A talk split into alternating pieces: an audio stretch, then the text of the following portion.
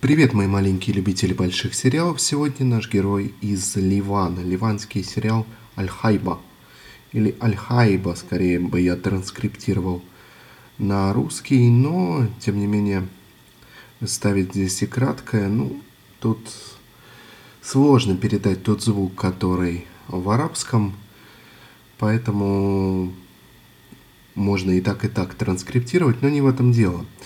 Э, сериал «Ливанский». Сериал рассказывает о том, что э, при граничных районах клан э, занимается, в общем, тем, чем там действительно занимаются кланы, то есть криминальной деятельностью, торговлей оружием и всяким таким.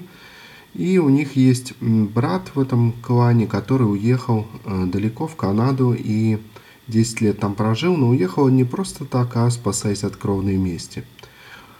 Он умер непонятно пока, что с ним случилось до конца, и его жена и единственный сын, который он, которого он назвал в честь родного брата, вернулись вот на земли предков, на земли этого клана, и дальше начинается непонятное.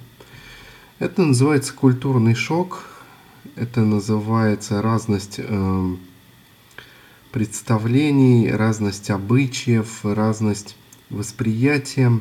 Это фильм, сделанный местными людьми для местных людей исключительно, поскольку многие вещи, многие культурные коды, ну, лично мне, по крайней мере, читать не удается, и, соответственно, мотивации героев тоже не всегда понятны. Когда ты сопереживаешь э, герою, ты смотришь, конечно же, фильм или сериал, или читаешь книгу с большим интересом.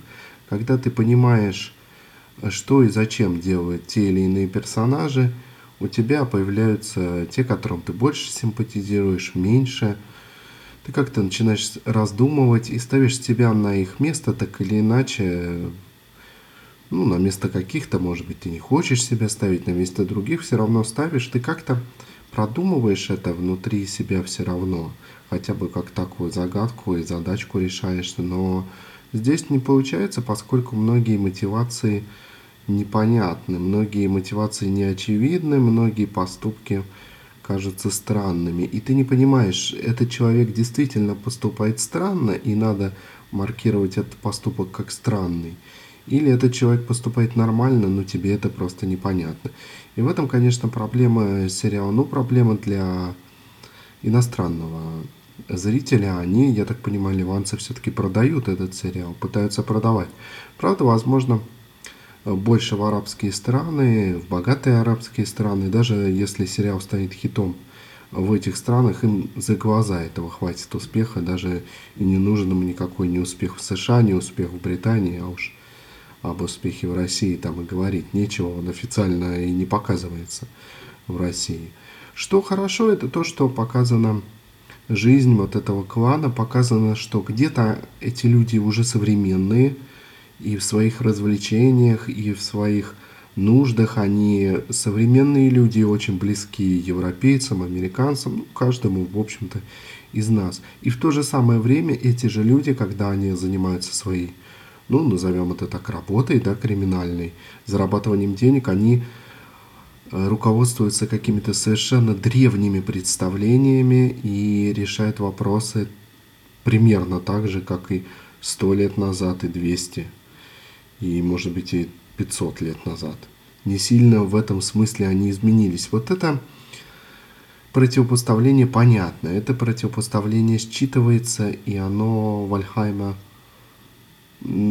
заставляет все-таки смотреть, скажем так, этот сериал. Но слишком много чего непонятно, слишком много чего не очевидно, и как-то довольно быстро теряешь к этому прекрасному, я уверен, ливанскому сериалу, для, прекрасному для местного э, зрителя, слушателя, для местного потребителя, прекрасному продукту, но для нас, наверное, он слишком чужой. Я всегда за то, чтобы расширять э, свой диапазон, узнавать что-то новое, страны, города, хотя бы, если нет такой возможности, сериалы разных стран. И понятно, что китайские сериалы, тайские сериалы довольно сильно отличаются, но вот данный сериал, видимо, уже за границей моей такой сериальной э, толерантности, что ли, сериального моего, широты моего сериального восприятия. Ну, может быть, у вас будет, конечно, и иначе.